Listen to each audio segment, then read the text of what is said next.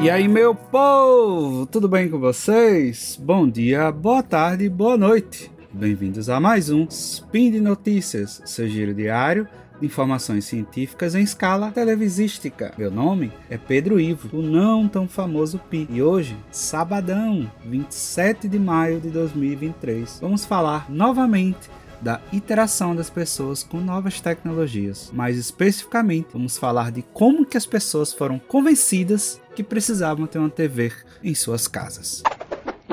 Speed Notícias.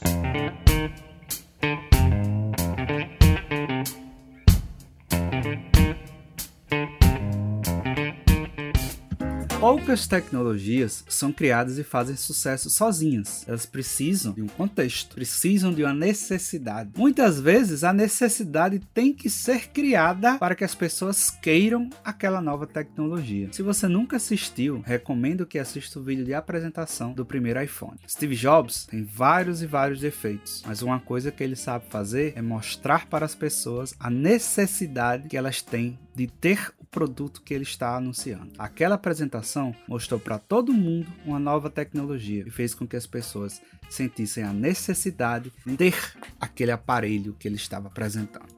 Em 1939, Davi Sarnoff, que era o presidente da RCA, a Radio Corporation of America, ele estava na Feira Mundial de Nova York, aquelas feiras antigamente, né, que mostravam tecnologias futurísticas e coisas do tipo. E ele disse a seguinte coisa: "Estamos às vésperas de lançar uma nova indústria baseada na imaginação na pesquisa científica e na realização. O que, é que ele estava falando? Ele estava falando da televisão. Podemos até estranhar, porque a televisão ela é um pouquinho mais antiga que isso. Ela já vinha desenvolvendo há duas décadas e o primeiro programa transmitido ao vivo pela BBC do Reino Unido, desculpem, é de 1929. Mas, como tudo nos Estados Unidos, vieram tecnologias diferentes que disputavam licenciamento e não deixavam que o mercado de televisão dos Estados Unidos decolasse. Se você não lembra, a gente tinha um problema parecido no Brasil.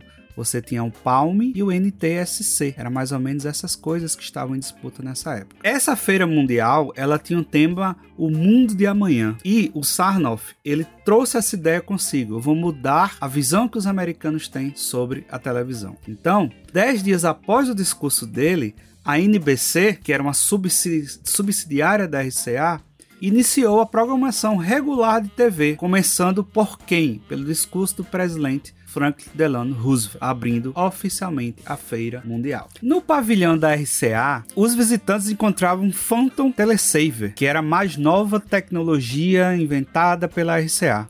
Esse modelo em especial era o receptor de televisão TRK 12. Hoje a gente chamaria isso de aparelho de TV ou TV.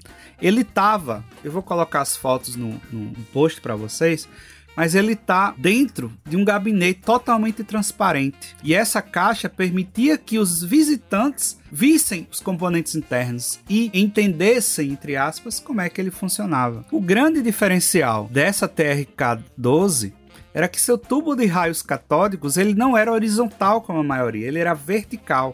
Ele projetava a imagem para cima e você tinha um espelho de mais ou menos 12 polegadas que fazia com que você visse a imagem normalmente. E aí entra o design envolvido nisso. John Vasos, ele que criou esse design das televisões da RCA, ele achava que o tamanho dos tubos era muito grande. Quem não se lembra das suas velhas TVs CRT na casa de vocês?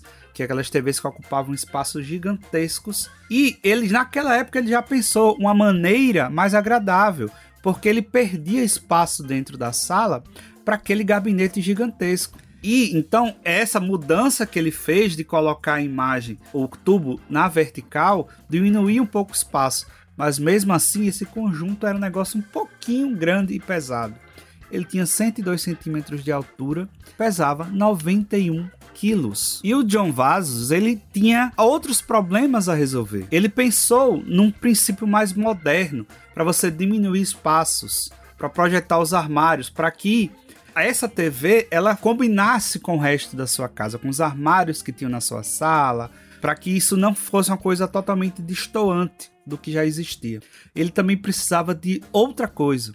O calor. A TV dissipava muito calor e ele precisava colocar locais para que esse calor pudesse ser dispersado. Ele colocou pequenas aberturas em todo o gabinete, como se fosse uma persiana para que fosse bonito ao design, não somente usual. E ele fez de diversas maneiras e padrões de Nogueira para que parecesse uma coisa de design que as pessoas gostassem de ver e não só furos para que a gente pudesse dissipar o calor daquela televisão. E o TRK-12, ele não era só uma TV, ela era uma central multimídia. Quem não lembra dos play, do primeiro PlayStation ou do Xbox, que você não tinha só um videogame, era uma central de entretenimento.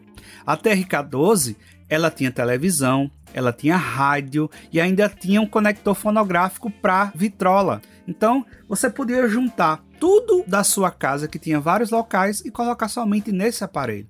E isso poderia trazer uma diferenciação. Em vez de você ter um rádio, você ter uma vitrola e você ter uma TV, você ter os três no mesmo local. Você economizar espaço na sua casa e na sua sala ficaria mais clean, podemos dizer assim. O usuário podia escolher qualquer uma das cinco estações de televisão, mexer na qualidade da imagem, mas no aviso do proprietário ou desculpem, no manual do proprietário, você tinha um, uma advertência bem grande que apenas o técnico da televisão competente deve instalar o receptor, porque ele, pode, ele é capaz de produzir altas tensões e danos elétricos. A TV era tão nova que o manual teve uma parte que era para explicar para as pessoas como que elas recebiam a imagem da televisão. Entre aspas, a recepção da televisão segue as leis que regem a transmissão e recepção de ondas de alta frequência. As ondas de televisão agem em muitos aspectos como a onda da luz. Fecha aspas. Você tem que entender um pouquinho de de ondas de luz para tentar entender como ela se comportava para você poder relacionar com a televisão. Mas enfim, era um tinha no manual como era nova tecnologia, as pessoas queriam entender como aquilo tudo funcionava. E não tinha somente o aparelho lá. Ele criou expositores, né, ambientes para mostrar para as pessoas como aqueles aparelhos interagiam com a casa delas ou como aqueles aparelhos ficariam bonitos na casa dela. Você comparar com hoje em dia, quando você vai fazer visitar um prédio que ele está em construção e você tem lá o apartamento modelo, por exemplo, é um negócio lindo, maravilhoso, que parece um negócio gigantescamente. É totalmente medido e feito para que pareça confortável, pareça grande. Era a mesma coisa que foi feita nessa época.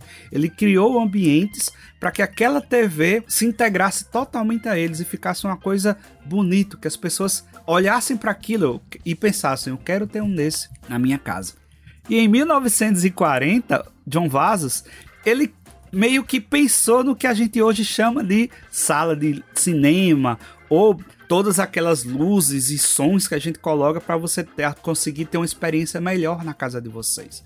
Então ele colocou uma, um ambiente que ele tinha luzes fluorescentes reguláveis, você tinha gravadores, você tinha um sistema de som para mostrar mais ainda para as pessoas o quanto aquilo ia ser bom na casa delas. Você estava mostrando para elas as necessidades que elas tinham de ter aquilo que você estava apresentando naquele momento. A Feira Mundial ela durou 18 meses e a RCA ela conseguiu colocar quatro modelos diferentes de receptores de televisão, todos desenhados pelo John Vasos em diversas lojas de departamento na região metropolitana de Nova York.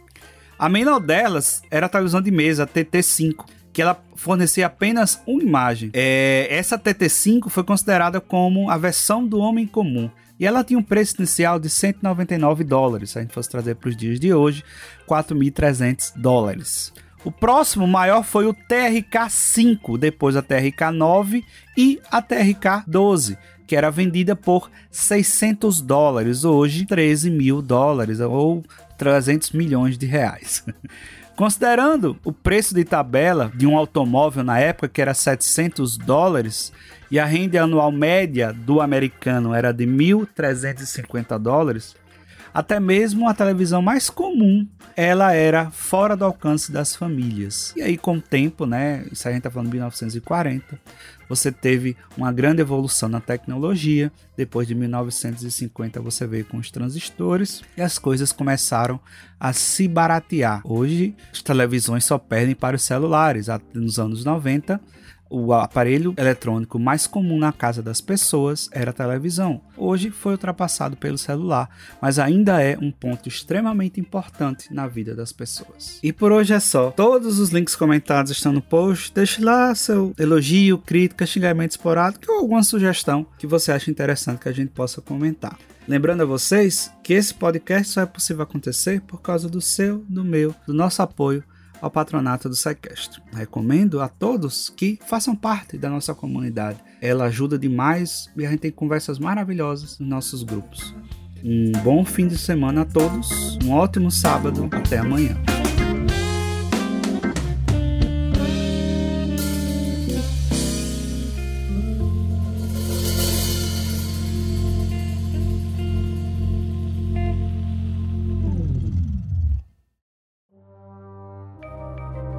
Este programa foi produzido por Mentes Deviantes.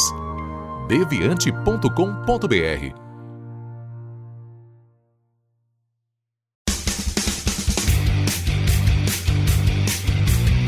Cortes, edição de podcast.